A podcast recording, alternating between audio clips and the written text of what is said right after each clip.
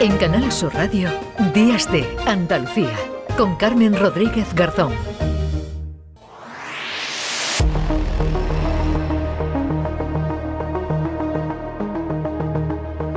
9.31 minutos de la mañana es sin duda una de las grandes amenazas a la que nos enfrentamos en el siglo XXI, los ataques informáticos, los hackeos, las estafas a través del móvil, la ciberseguridad. Está por tanto en las agendas de los eh, gobiernos y no es para menos. En Andalucía la Junta ha sufrido desde 2019 unos 30.000 incidentes de ciberseguridad y en España el INCIBE, el Instituto Nacional de Ciberseguridad, gestionó más de 109.000 casos de ciberataques en el año 2021. Andalucía se blinda ante esos ciberataques. El gobierno andaluz ha aprobado recientemente, ha presentado su estrategia de ciberseguridad. Tenemos eh, ya al otro lado del teléfono Antonio Sanz, consejero de Presidencia Interior, Diálogo Social y Simplificación Administrativa de la Junta de Andalucía. Señor Sanz, ¿qué tal? Muy buenos días. Muy buenos días, encantado de saludarle. ¿Cuándo, ¿Cuándo va a estar lista ya y en funcionamiento esa estrategia de ciberseguridad en Andalucía? La estrategia la hemos puesto en marcha, ha aprobado el Consejo de Gobierno definitivamente, después de haberla formulado hace un año. Hemos estado trabajando con un comité de expertos compuesto por 41 representantes de diferentes sectores, tanto públicos como privados, eh, los máximos expertos en esta materia, eh, desde las universidades a, las empresas, eh, representantes de las empresas más destacadas a nivel internacional en materia de ciberseguridad y hemos concluido la, en la puesta en marcha ya de la estrategia que culminará con la, con la apertura del Centro de Ciberseguridad de Andalucía, que se va a constituir en un centro referente a nivel europeo eh, para, para todas las administraciones y también para la ciudadanía. Eh, creemos que damos un paso de gigante, nos ponemos a, liderar un sector que, es fundamental, como es la, el sector tecnológico, la transformación digital, avanza la conexión de la ciudadanía eh, a mayor nivel y mucho más acelerado a raíz de la pandemia eh, eh, con las redes sociales, con Internet y el comercio electrónico y nosotros, a la vez que hay más Internet y más redes, tenemos que también garantizarnos mayor protección porque a la vez existen mayores riesgos. Es evidente que, que es una necesidad. Solo en este año 2022 ya llevamos más de 5.400 incidentes que nos requieren, evidentemente, una respuesta rápida por parte de la Administración, ofreciendo servicios que no solo vamos a trabajar en el ámbito de la Administración de la Junta de Andalucía, sino que los tenderemos a ofrecer servicios de protección eh, para eh, ayuntamientos, para diputaciones, para eh, empresas, para las universidades, para los puertos, es decir, cualquier operativo y por supuesto la ciudadanía. Y también un trabajo de formación y de capacitación en esta materia de concienciación muy importante que también extenderemos incluida a las escuelas. Nuestra estrategia pasa por incrementar la capacidad operativa que tenemos de, prevención, de, de, capacidad de disuadir y de responder también ante cualquier ataque y por tanto trabajamos ante la necesidad de una hoja de ruta que tengamos bien definida para una sociedad digital segura y confiable. Hmm, oh, bueno, la estrategia ya está en marcha, usted la ha dicho, ese documento. Eh, ahora nos hablaba de ese centro de ciberseguridad que se va a instalar en Málaga. ¿Qué es lo que, qué es lo que se va a hacer allí? Porque usted dijo en, la, eh, en el Consejo de Gobierno que no hay una iniciativa así, ¿no? En todo el país. Bueno, lógicamente a nivel nacional es el Centro Criptológico Nacional quien desarrolla eh, la estrategia en el ámbito del Estado eh, en el ámbito de las comunidades autónomas, eh, Andalucía es pionera a la hora de desarrollar y responder con esta capacidad de lo que llamaríamos el ciclo completo de, protección. Es decir, eh, desde hace años Andalucía trabaja en el ámbito de, prevención y, de disuadir los posibles incidentes que puedan surgir. Ahora ampliamos a un ciclo completo para también tener capacidad de responder ante cualquier ataque y, esa es la infraestructura que, desarrollamos. Desde hace ya años Andalucía eh, eh, está avanzada, llevamos 10 años donde Andalucía es un referente en esta materia. Eh, tenemos el mayor número como comunidad autónoma de certificaciones de conformidad al sistema con el Esquema Nacional de Seguridad. 30 de las 41 en la sección de comunidades autónomas las tenemos en Andalucía y el sector público andaluz registra el 73% de las certificaciones en el Centro Criptológico Nacional. Por tanto, nosotros vamos de la mano del Centro Criptológico Nacional, vamos de la mano en la coordinación con el Estado en esta materia, pero tomamos la iniciativa de crear un centro de ciberseguridad que se constituye, como decía, en referente europeo en esta materia. Vamos a invertir en ese centro más de 60 millones de euros en los próximos tres años. Eh, ¿Cuándo, estará ya en funcionamiento ese, ese centro, consejero? Bueno, nosotros vamos a, desarrollarlo en muy poca, muy pocos meses. Queremos que, que, quede, que quede implantado, estará en Málaga, en el puerto de Málaga, y a partir de ahí eh, iremos eh, ampliando los servicios que queremos destacar a partir de ahí desde, el centro.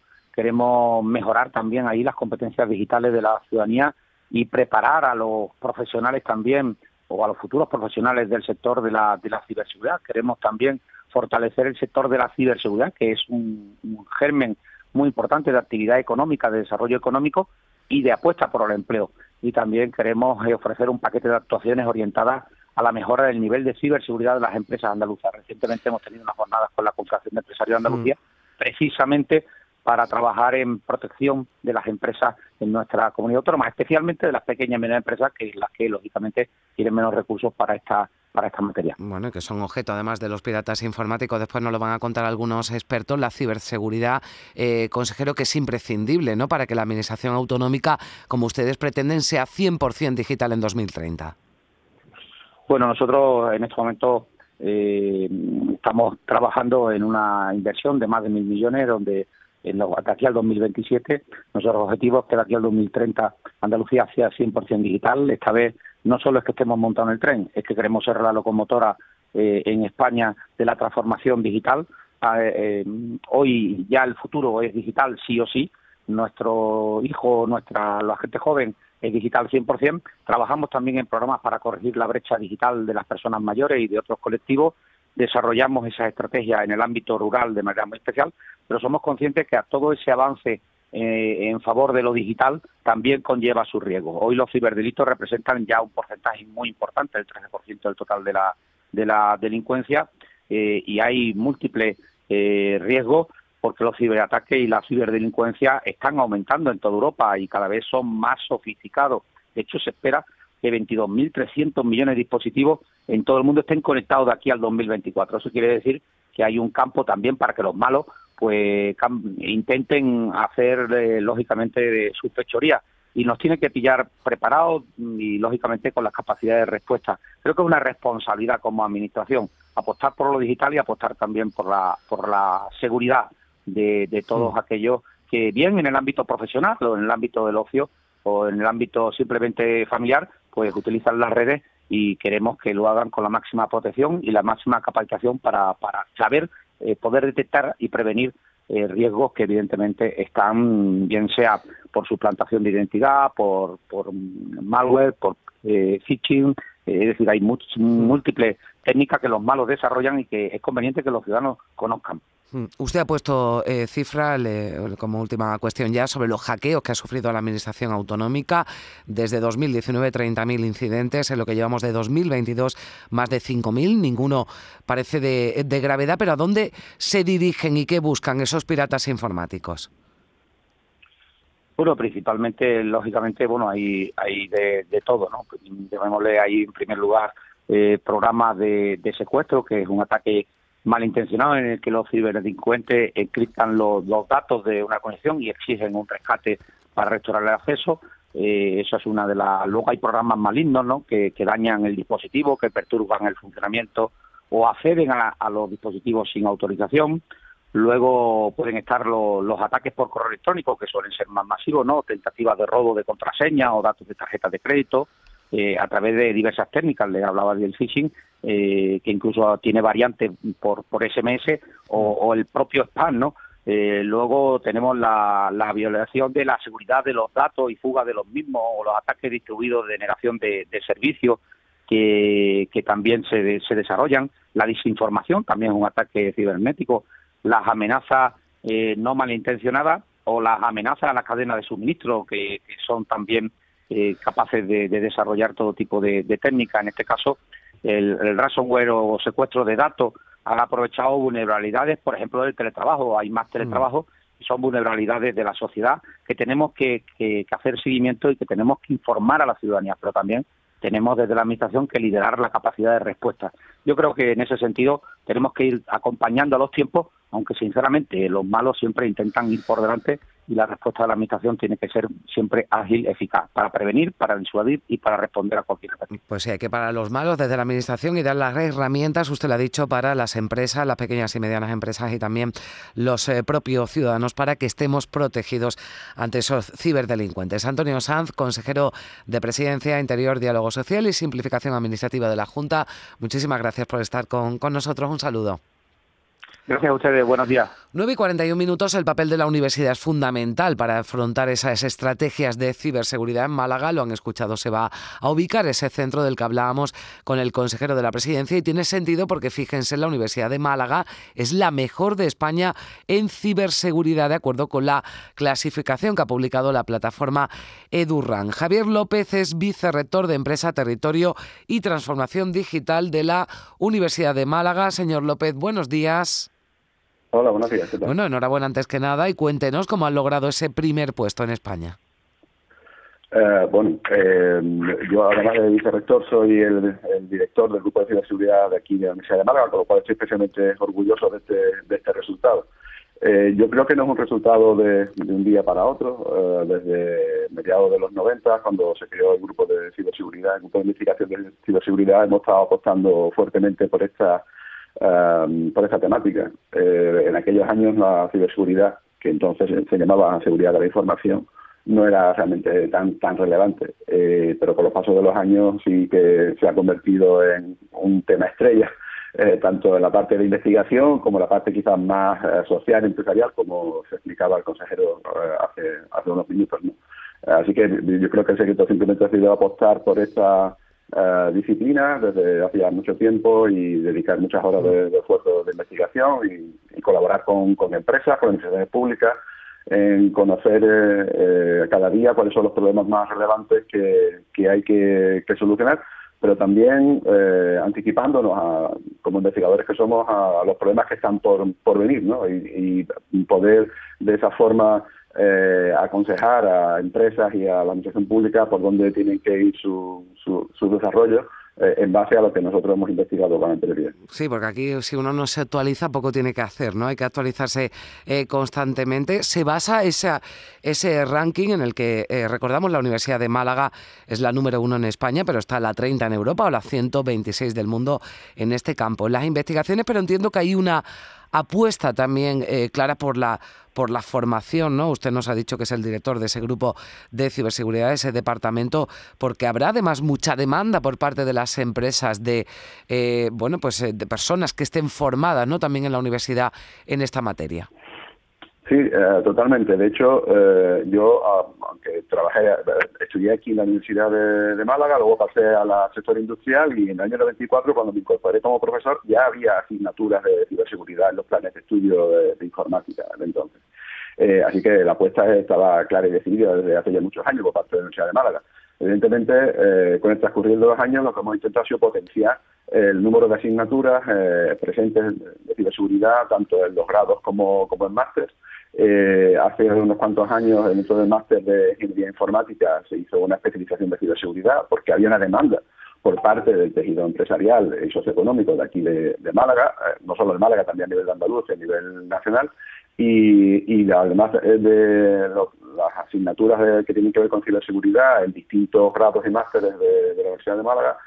Eh, además de eso, eh, hemos creado algunos cursos de especialización mm. de, que de forma de, proceso nos han pedido desde, desde el tejido industrial para que ellos pudieran tener personal especializado en distintas áreas dentro de ciberseguridad, porque la ciberseguridad es muy, es muy amplia, eh, que pudiéramos crear eh, talento con, unos, con unas capacidades específicas mm, según lo que el mercado estaba demandando en ese momento. Creo que la Universidad de Málaga ha sido bastante flexible hmm. en poder crear estos, estos, estos cursos de especialización y también, evidentemente, eso eh, contribuye al éxito de, posiblemente de la investigación porque hace que la Universidad de Málaga esté más cerca de las empresas, de las necesidades de las empresas, de las investigaciones públicas y, y eso redunda en un beneficio mutuo.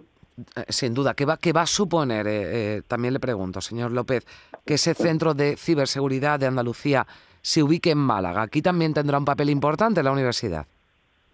Bueno, sí, sin duda, porque, eh, el, a ver, yo creo que la, la, apuesta del entorno socioeconómico de Málaga por la ciberseguridad eh, no es nueva, se remonta a los años 90, eh, porque bueno, ya había una, gran compañía que, por supuesto, sigue sigue su rumbo actualmente, que es Hispasec, de la cual luego se derivó Virus Total, que como todo el mundo sabe fue comprada por, por Google, eh, fue también en, los 90 cuando se creó el grupo de investigación de, ciberseguridad.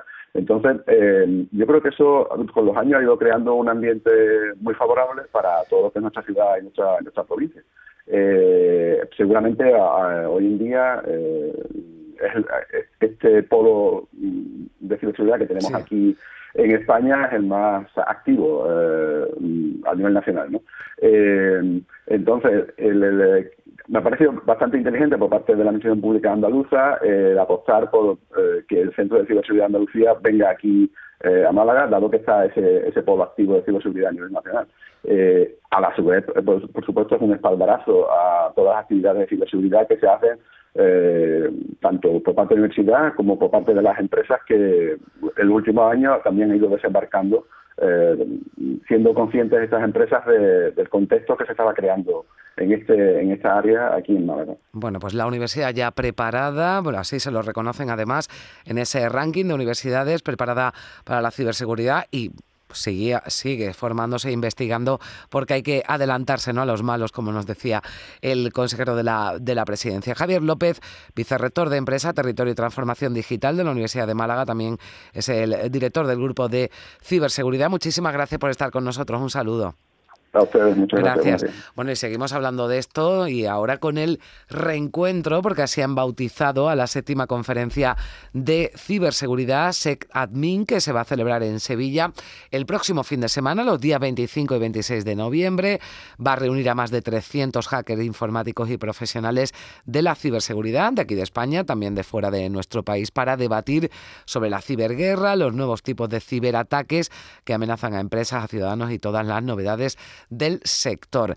Está por aquí con nosotros Fernando Jesús López León, que es coordinador del Congreso, el responsable de la Oficina Técnica de Seguridad de Dolbook, la empresa que organiza este eh, Congreso. Hola Fernando Jesús, ¿qué tal? Buenas, ¿qué tal? Encantada de que nos acompañes. Se anuncian con un samurái en el vídeo de promoción, de promoción. Sí, porque de hecho, eh, aparte de las ponencias y los talleres que hay, hay como una especie de reto que digamos el, el participante que consiga resolver el reto antes, pues se lleva como premio una katana. Luego, de ahí viene. una katana, de verdad. Bueno, no está afilada, pero... bueno, oye, me imagino que el reto, eh, seguro que yo no lo puedo resolver, o sea que es un reto complicado ¿no? y difícil para, para expertos. Bueno, está sobre todo relacionado con el mundo de la ciberseguridad, no tiene por qué ser nivel experto. Ya, bueno, porque este congreso, hombre, entiendo que a este congreso va quien se está formando o se ha formado en ciberseguridad para conocer todas las novedades, todas las novedades que, que, hay, ¿no? No está hecha para quien no tenemos eh, ni idea, ¿no? De ciberseguridad y que lo único que sabemos, y ahora hablaremos de ello, es que no tengo que abrir ciertos SMS o algún correo sospechoso, pero más allá de eso no, no tengo ni idea. Claro, a ver, eh, realmente el Congreso está tiene las puertas abiertas para toda la persona que quiera asistir y que tenga, digamos, esa curiosidad por la tecnología y por el mundo un poco de la ciberseguridad. No tienes por qué ser experto para acudir, digamos, a ese evento. De hecho, las ponencias que nos traemos a, a personas bastante importantes en este mundo, tanto a nivel nacional como internacional, pues sirven para eso, para tener una retroalimentación de cómo está, digamos, el panorama actual en torno a este tema y también para que, digamos, la gente aprenda un poco y se conciencie un poco acerca de, de, los distintos tipos de ataques o de cómo los distintos hackers pues pueden, digamos, obtener acceso a su información, a su privacidad, a sus datos personales. ¿Cómo podemos protegernos, Fernando Jesús? Porque claro, yo seguro que nos están escuchando nuestros oyentes y dicen, bueno, sí, estáis hablando de estrategias, ¿no? De ciberseguridad, pero claro, todos nos enfrentamos y yo creo que cualquiera, ¿no? Ha recibido algunos, ¿no? Mensajes SMS, correos electrónicos en los que se nos piden los datos. ¿Cómo podemos protegernos? ¿Basta, por ejemplo, con, eh, con instalarnos un programa de protección en el, en el teléfono? ¿Basta con ser cuidadosos o podemos hacer algo más? Yo siempre lo digo, ¿vale? Porque es verdad que a nivel empresarial, sobre todo, eh, se, instauran medidas a nivel tecnológico para que, digamos, podamos solucionar la brecha de seguridad, pero siempre el mayor vector de ataque son las personas. Es decir, si tú implantas muchas medidas tecnológicas a una empresa, pero después no forme conciencia a tu personal, tienes un 95% de probabilidad de sufrir un ataque. Porque de hecho los ataques que se llevan a cabo con mayor éxito, el 95% son por ingeniería social, que son estos tipos de ataques que tú me has comentado por, por email. Entonces, ¿cómo nos podemos, digamos, proteger ante este tipo de ataques? Puede ser email, llamada telefónica o SMS, ¿no? Que cada uno, digamos, tiene un nombre técnico. El phishing es por correo, el smishing es por SMS y el phishing es por llamada telefónica.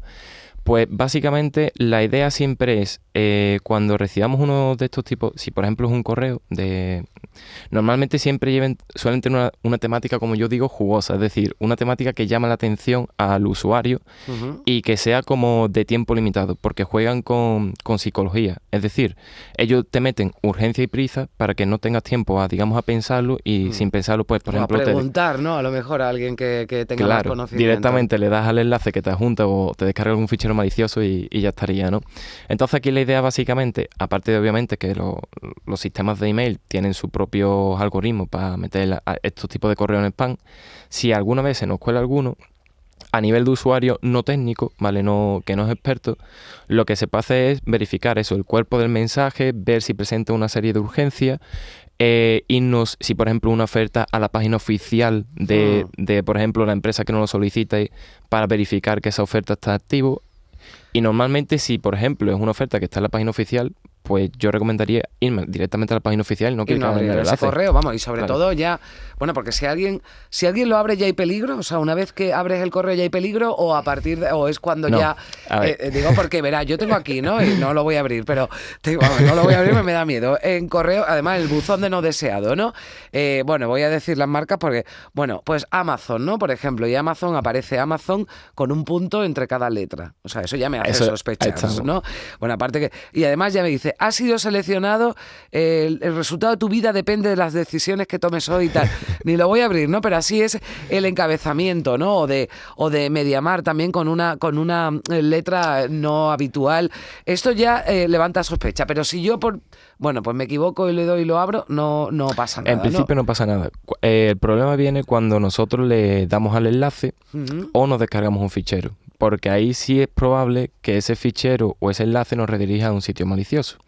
Y eso es otra. Muchas veces, por ejemplo, los usuarios suelen picar en los tipos de, sobre todo de bancos, ¿no? Que, que nos solicitan datos personales. Un banco nunca te va a solicitar datos personal por email, ni por SMS, ni siempre te lo va a solicitar in situ y además que ellos son los responsables de gestionar tus datos personales. Luego es ilógico que ellos te lo soliciten, a no ser que tú estés haciendo una operación y a lo mejor pues, sí necesites confirmarlo, pero siempre en presencial nunca digamos, a través de, vías tecnológicas, ¿no? Claro, porque los, eh, bueno, de, bancos también tengo aquí, de SMS tengo ahí un, un, chorro, ¿no? Claro, cuando llega de un banco que no es el tuyo, pues ya directamente ni, ni le echa cuenta, ¿no? Pues llega un banco que no es el tuyo y te dice, tiene bloqueada la cuenta y dice, bueno, pues si yo no tengo cuenta allí, vale. Pero claro, cuando te llega del tuyo y te dice, su cuenta ha sido bloqueada, pues uno se asusta, ¿no? Y yo recuerdo que llamé al, al banco, ¿no? A mi banco y dije, bueno, y esto, pero es que me ha llegado además a través de un número por el que ustedes ya me han enviado otra cosa. Es decir, que estos son eh, profesionales del más alto nivel.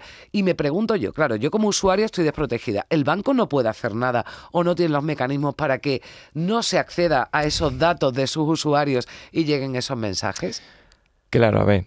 O sea, es que los datos personales que tenemos hoy día navegando por Internet eh, tú no puedes determinar si realmente la brecha la sufrió el banco o la sufrió el propio usuario al registrarse en otra aplicación y esa aplicación ha sufrido una brecha que ni ellos mismos conocen. Entonces, ¿a quién culpamos? Pues eso es difícil de determinar. Normalmente que tus propios datos personales estén puestos en Internet es siempre culpa del propio usuario, porque al fin y al cabo somos nosotros los que nos registramos en aplicaciones y le damos siempre todos los derechos a esas aplicaciones de gestionar nuestros datos. Entonces es un poco la, historia, ¿no? Eh, intentar determinar un culpable es un poco complicado en ese ámbito y realmente los bancos ahí no pueden hacer nada. Bueno, no, es culpable, ¿no? Bueno, hablamos de responsabilidad, pero claro, lo digo porque es verdad que nosotros, bueno, pues la mayoría, como decías, ¿no? Somos unos descerebrados que le damos a aceptar a todo y damos todos los datos cuando nos descargamos aplicaciones y eso después tiene consecuencias. O sea, hay quien accede a esos, eh, a esos datos. Ahora, ahora viene un, momento complicado, ¿no? Creo que también lo vais a abordar en el Congreso porque además empezáis el día 25, que es el Black Friday, y bueno, en Navidades también eh, aumenta el comercio por Internet. Y, esto puede llevarnos a hacer compras que después nos dejen alguna mala sorpresa, mala experiencia. Efectivamente, ahora con el Black Friday hay que tener cuidado porque normalmente eh, los atacantes lo que hacen es ver y estudiar eh, con los datos que le da Internet a qué oferta le suelen clicar más los usuarios. Entonces ellos se encargan después de duplicar esa página web y redirigirlo a su sitio malicioso. De tal forma que cuando el usuario compre o a lo mejor se dé de alta en esa página web, pues indirectamente le estamos dando datos personales a personas que no sabemos, incluso le podemos estar dando el dinero y después no recibe el producto.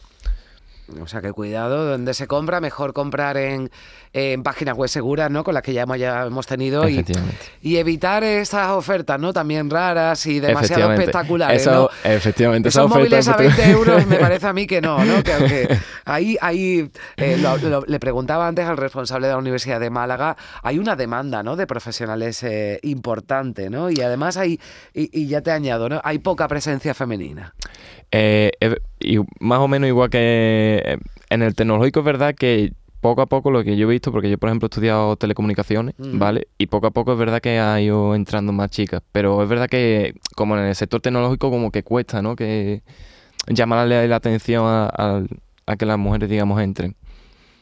Nosotros siempre lo decimos, nosotros encantados de que entre mujeres. Telecomunicaciones, eh, eh, bueno, telecomunicaciones, eh, me imagino ingenieros informáticos, ¿no? Son los que Efectivamente, se forman, son normalmente los más asociados, o, algo, o a lo mejor alguno que estudie un FP de, gestión de redes o de administración de sistemas también, digamos, se podría meter por esta rama. Vale, porque digo, igual nos está escuchando alguien, le interesa este tema y digo, ¿por dónde tiene que tirar? ¿no? Que, que eso es importante. En la guerra también se libra en Internet, esto es uno de los asuntos que vais a tratar en el Congreso, ¿no? La, la, la ciberguerra, ¿no? Y esa forma, ¿no? Ahora de, de batalla tecnológica. Bueno, realmente la ciberguerra, yo lo llevo diciendo, está presente desde hace años atrás. Lo que pasa es que ahora, como se le está dando más presencia, pues digamos se le está dando esa importancia. Eh, de hecho, la guerra entre Rusia y Ucrania, antes de la propia guerra, hubo una serie de ciberataques por parte de Rusia a Ucrania. Luego, digamos que está vigente, ¿no? Bueno, pues eh, de todo esto se va a hablar en ese congreso, el reencuentro, séptima conferencia de ciberseguridad SECADMIN en Sevilla, en el Teatro María Auxiliadora, los 25 y 26 de, noviembre. Me dicen que acabamos con una eh, canción de eh, algoritmo de Jorge Dresler que nombraba los algoritmos, que esto es importante. Dinos en 15 segundos que es un algoritmo. Vale, para que nosotros lo entendamos, un algoritmo es una función normalmente matemática para resolver un problema, ¿vale? Entonces, por ejemplo, cuando alguien está desarrollando un programa en cualquier lenguaje de programación, el algoritmo es el que se encarga de resolver de forma eficiente la utilidad que nosotros, la funcionalidad que nosotros le queramos dar a ese programa. Bien, bueno, pues que lo nombrabas y ahí queda aclarado. Fernando Jesús em, López León, muchísimas gracias por, por estar con nosotros y que vaya bien el Congreso. Eh, muchas gracias, encantado. Gracias. Hasta luego. Por ejemplo, esta canción, ¿qué algoritmo la parió? Me pregunto la elegiste o te eligió. Dios será la letra chica al final del papel. Ya no contamos con él. Fin de la luna de miel. Y el libre albedrío es un cauce vacío, un barco que no tiene río ni timonel. Todos aplauden también, pero no queda claro quién. Viene del mango a la sartén y el precipicio dice ven. ¿Quién quiere que yo quiera lo que creo que quiero? ¿Quién quiere que yo quiera lo que creo que quiero? ¿Quién quiere que yo quiera lo que creo que quiero? ¿Quién quiere que yo quiera lo que creo que quiero? ¿Quién quiere que yo quiera lo que creo que quiero? ¿Quién quiere que yo quiera lo que creo que quiero? ¿Quién quiere que yo quiera lo que creo que quiero? ¿Quién quiere que yo quiera lo que creo que quiero? ¿Quién quiere que yo quiera lo que creo que quiero? ¿Quién quiere que yo quiera lo que creo que quiero? quiero. Lo que creo que quiero. Quiero. Lo que creo que quiero.